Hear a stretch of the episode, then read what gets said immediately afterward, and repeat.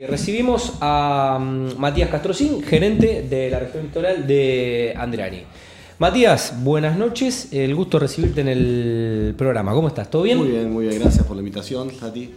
Eh, bueno, a Matías ya lo, tenía el gusto de, conocerlo, eh, estuvo disertando y dando una, charla un poco de logística industrial, eh, desarrollo de infraestructura inmobiliaria también industrial y de logística en lo que fue mm, el encuentro del IFE, eh, el primer encuentro del mm, sector inmobiliario de logístico industrial, organizado por, por, COSIR, por el colegio, y bueno, estuvimos charlando con, Matías. Eh, una charla interesante, Matías, que bueno, eh, me generó un poco el, disparador y la idea de poder convocarte y venir a, a compartir por ahí tu, expertise y, tu experiencia de 20 años trabajando en una empresa tan importante como Andriani para lo que es, lo que es el país. Eh, y bueno, en un sector tan importante, con tanto empuje, eh, como es el, logístico industrial, sobre todo en nuestra zona. Gracias por venir. Te voy a pedir que te acerques un poquito al micrófono o que te, acerques al micrófono o que el micrófono te lo acerques a, vos. Está ahí. Eh, sin que deje de estar cómodos. Bueno, Casilense. Oh, Casilense Rosarino. Casilense Rosarino, sí. Como todos los que vinimos a, estudiar o a laburar y ya nos, quedamos. Sí. Y ya soy más rosarino que casilense. Eh, pero bueno, lo bueno de tener amigos y la familia cerca. Sí, siempre está cerquita, siempre está cerquita. Sí, muchos amigos sobre todo. Bueno, y casi 20 eh, años en la empresa. Casi 20 años, sí con varios, este, varias experiencias, distintas experiencias, desde experiencias comerciales, en marketing, en operaciones, lo, que estoy haciendo actualmente, y con muchos desafíos y mucha evolución también de la compañía en el medio, digamos, ¿no? ¿Qué, qué, qué empresa, Andriani? ¿Qué, ¿Qué, crecimiento, digo, qué, qué política, qué, qué visión? No sé, cuántas empresas como Andreani tenemos en, Argentina. Y Vos sabrás mejor que nosotros. Sí, son empresas nacionales donde los dueños están presentes, este, digamos, están completamente presentes, son visibles, lleva el apellido, la empresa lleva el apellido del dueño, entonces es muy, es muy fuerte eso, ¿no? Para, la compañía. Y culturalmente también eso, este, bueno, creo que, es un diferencial de alguna manera, ¿no? Eh, y sí, bueno, la empresa, en 20, 20 años de compañía, evolucionó muchísimo, ¿no? Muchísimo. Y cambió como un poco, charlábamos allá en, en, el encuentro, lo que cambió básicamente fue el modelo de negocios en base a las necesidades del mercado. El mercado fue cambiando, fue evolucionando, em, los canales de distribución cambiaron, ¿no? Eh, todo el modelo, todo el e-commerce, la venta directa, eso modificó completamente las estructuras necesarias para, operar, digamos. Nos sorprendimos un poco en el buen sentido cuando en pandemia todos compramos algo y, tuvimos que ir a buscarlo al, depósito de calle San Martín. San Martín, bueno. Y, bueno, nos encontramos un poco con, esa innovación de atención.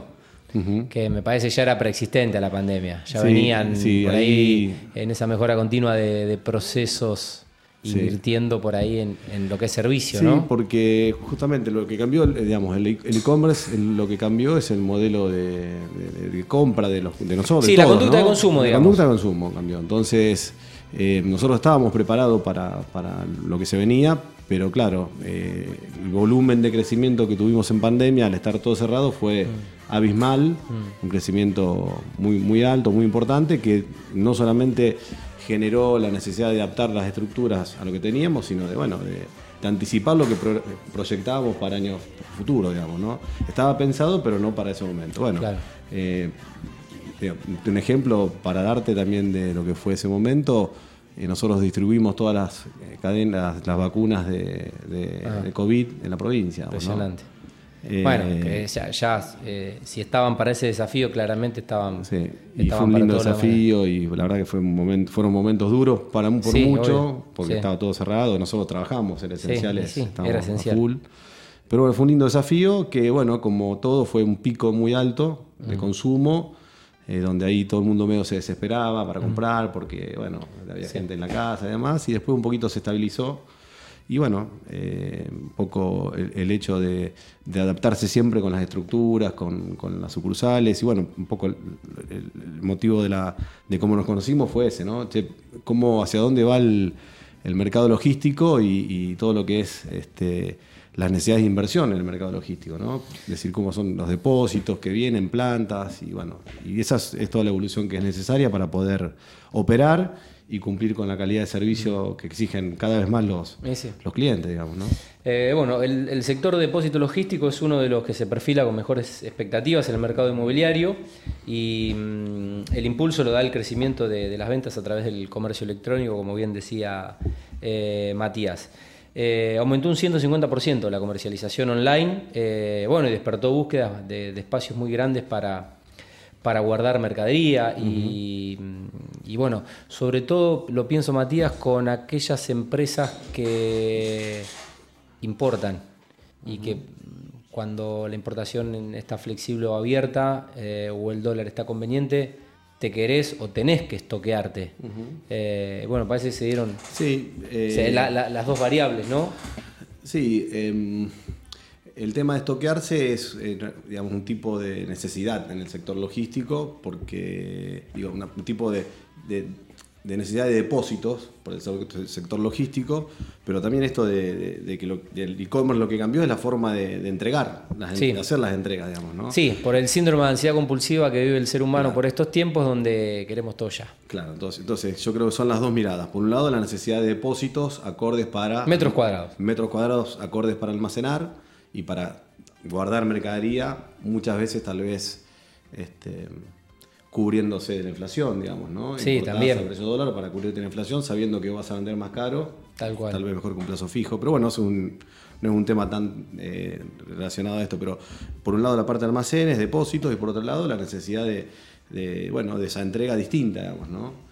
Entonces son como dos modelos de depósitos diferentes. Uno del depósito para almacenamiento, que requiere ciertas características, y que, bueno, y que se dan modelos donde, bueno, temas de ubicación también, ¿no? De, esos depósitos. ¿Dónde, ¿Dónde tienen que estar? ¿Cuál es, cuál es la ubicación ideal? Y yo creo que en todo eso Rosario tiene, digamos, a nivel región una, posibilidad muy importante de seguir creciendo por la, ubicación estratégica que, tiene. Eh, y además de, Rosario por la ubicación estratégica, em, Rosario mismo, ¿no? Che, si tengo que tener una distribución en Rosario, ¿dónde tiene que estar el depósito? ¿Cuáles son las características? Y hay mucho todavía para crecer en eso para mm, innovar y para eh, desarrollar, ¿no? Hay muchos parques industriales, hay eh, muchos desarrollos que se van haciendo y creo que todo apunta a eso, ¿no? Che, crecimiento de la logística, crecimiento de, del e-commerce, la necesidad de espacios y de metros de calidad, no solamente de, espacios y de metros, sino metros de calidad, con construcciones eh, de clase de AAA o de, muy buena calidad. Bueno, son demanda, digamos, ¿no? Eh, son muy demandadas, digamos, ¿no? y, existe esa demanda. Eh, para emparentarlo un poco con la temática del programa y, para meternos en el nicho de, las empresas de la construcción que, bueno, eh, están comercializando por, por internet, es un poco imprescindible preguntarte cómo, ha impactado también la, pandemia en, este rubro, ¿no? con muchas empresas que por ahí se dieron cuenta que quizás era más imprescindible un depósito que un showroom. Eh, o tener más metros cuadrados que atención con un local céntrico. Pero bueno, tuvimos que llegar como a esa situación que rompió muchos paradigmas y, es como que hay que barajar y dar de nuevo. Sí, sí bueno, eh, digamos, ahí fue, entiendo que también en el rubro de construcción pasó un poquito similar a lo que decíamos recién, ¿no? es adaptarse un poco a las necesidades de consumo el hecho de que la gente pueda o tenga que ir a retirar mercadería a un lugar y bueno, el showroom está bien y demás, pero bueno, hoy por internet puedes comprar y puedes retirar en un, en un depósito y tiene que estar a la altura de las circunstancias, porque bueno, un depósito usted, este, bueno, que vos puedas estacionar, que puedas ir a retirar con tu vehículo, o bueno, o la entrega domiciliaria de esa, de esa venta, digamos, ¿no? Eh, bueno, después también aparecen en todo esto los competidores nacionales, digamos, la competencia para el, para el, comercio local, de las ventas por internet de otros proveedores de servicios y de bienes de otras provincias, de Buenos Aires, un mercado libre y demás, con entrega domiciliaria. Entonces ahí también me parece que fue la, necesidad de, estos comercios y las, empresas relacionadas al rubro construcción de adaptarse a esa, a, ese cambio, digamos, ¿no? Así que... Matías, eh, ¿cuáles son, eh, cuáles consideran ustedes, eh, por el desarrollo y el crecimiento que son las nuevas, las nuevas zonas, al menos en esta región. Hablabas de, Rosario, pero bueno, Rosario ya es como el gran Rosario, ¿no? Y las localidades aledañas, y uno quizás piensa, piensa en Alvear, pero, pero también piensa en, em, en, lo que es el, cordón industrial y también eh, está el cordón eh, hacia, hacia, el sur. hacia el sur con Pueblo y General Lagos, con mucho desarrollo inmobiliario y mucho nuevo barrio y bueno, una Rosario que se fue se fue expandiendo. Soldini también tiene, tiene sus metros. Sí.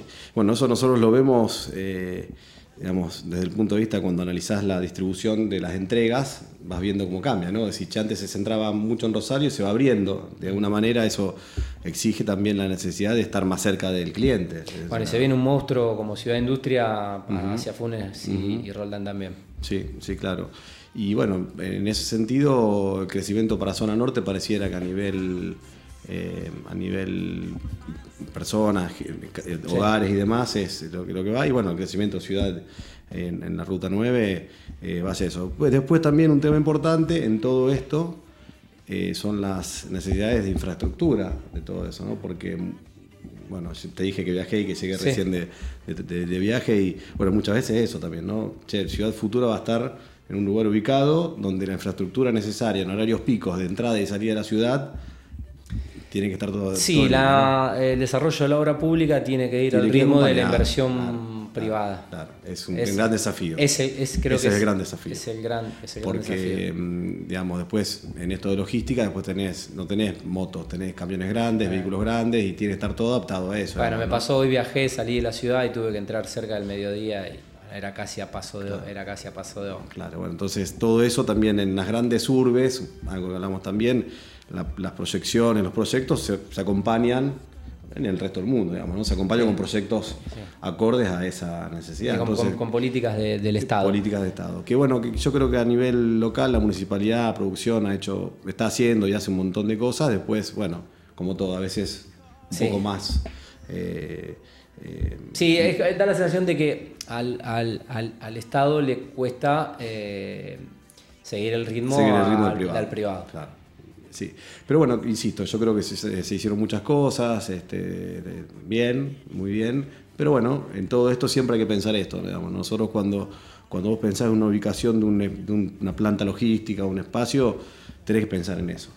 Tenés que pensar en no, eh, bueno, en ingreso a la salida para no demorar tiempo, no perder tiempo, en, en dónde lo ubicás por un tema también a nivel social, de convivencia con los vecinos y demás, también es un tema... Sí, estratégico y, de conectividad. De conectividad estratégico y bueno, y de convivencia también, ¿no? Porque la logística cada vez más rápido, es todo más rápido, todo el mundo quiere recibir rápido el mismo día, el día siguiente, eh, y bueno, y es necesario tener la estructura preparada para eso. Desde Andreani, eh, Matías, ¿cuáles son un poco las, perspectivas de, futuro en relación a, bueno, a esta temática, una, una empresa que crece de manera incesante y se va expandiendo a lo largo de todo el territorio. Bueno, eh, digamos, a nivel compañía tenemos varios, atendemos muchos sectores, muchos rubros, mm. eh, desde el sector farmacéutico hasta el sector industrial y pasando por, el e-commerce en todo eso que atraviesa un poco todos los sectores.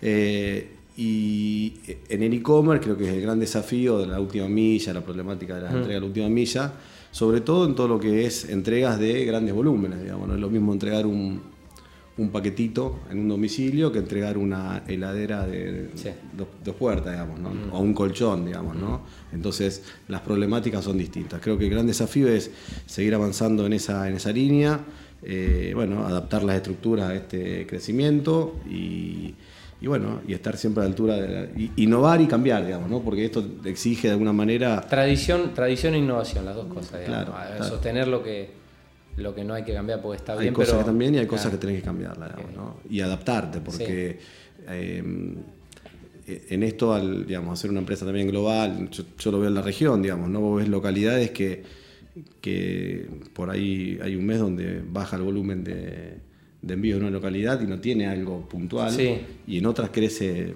eh, también. de manera este, exponencial. digamos, ¿no? Entonces, bueno, hay ciertas, adaptarse a eso, porque, bueno, dependés de la venta de los clientes. Si los clientes venden, nosotros vendemos, ¿no? Es un poco así. Así que creo que ese es el gran desafío para adelante y bueno, seguir creciendo. Es un negocio de, volumen y bueno, sin volumen hay un problema. No, es negocio. Eh, Matías, ¿algo que quieras agregar que no te haya consultado antes de bueno, agradecerte eh, este, este tiempo y este rato? No, bueno, nada, un poco eh, reforzar esto. Yo creo que el sector de construcción es necesario que el, aporte de inversores y de gente que desarrolle dos tipos de construcción. Por un lado me parece una construcción a medida, donde bueno, hay ciertas necesidades y encontrar esa necesidad y construir eh, en base a las necesidades que tengan ciertas empresas para alquilar o, para vender, digamos, ¿no? generalmente para alquilar, eh, que creo que ese es un gran desafío. Este, y yo un poco hablaba la vez pasada, ¿no? del tema de la de construcción de edificios en, la ciudad y bueno, pensar también en la parte comercial, locales y demás, que también es un gran desafío. Cada vez nosotros buscamos en locales en zona norte y nos cuesta muchísimo encontrar. Entonces creo que a nivel también el desarrollo creo que eso es un gran desafío, no solamente pensar en edificios, sí, bueno, quiero meter en el negocio. Mismo, mismo, mismo lo que está pasando con el centro, que se habla de un plan de reactivación porque es como que el centro se va apagando. Claro, bueno, pero en eso a nivel vos decís, che, querés buscar y no, tenés, no, hay, y hay, tenés demanda y después la oferta no, está, digamos. Entonces creo que eso es algún desafío eh, y bueno, el tema de la construcción de edificios y demás. Eh, está buenísimo, evolución para la. Pero bueno, también se necesitan espacios, ¿no? Espacios comerciales, depósitos eh, y plantas y, bueno, y naves. Así que creo que es un gran desafío para, para el sector y bueno, lo dejo también como una posibilidad de negocio, digamos, ¿no? Bueno, eh, muchas gracias por la inquietud. Eh, Matías, te, agradezco este rato, la invitación y lo interesante de, la charla. Bueno, buenísimo, gracias a vos, Tati, y bueno, lo que necesites. Nos estaremos cruzando seguramente, en algún que otro evento que nuestro amigo Eugenio Picasso nos, nos haga trabajar. me mandó saludos. Nos, haga, nos, haga trabajar. San Cayetano le decimos. Sí, ¿eh? terrible. A mí, eso. Yo no sabía. Pensé que era conmigo solo. Pensé que era conmigo solo. Bueno, eh, Matías eh, Castrocín, eh, gerente de la región litoral de Andriani, hablando un poco de logística industrial y, bueno, y, y temas y otras aristas del negocio.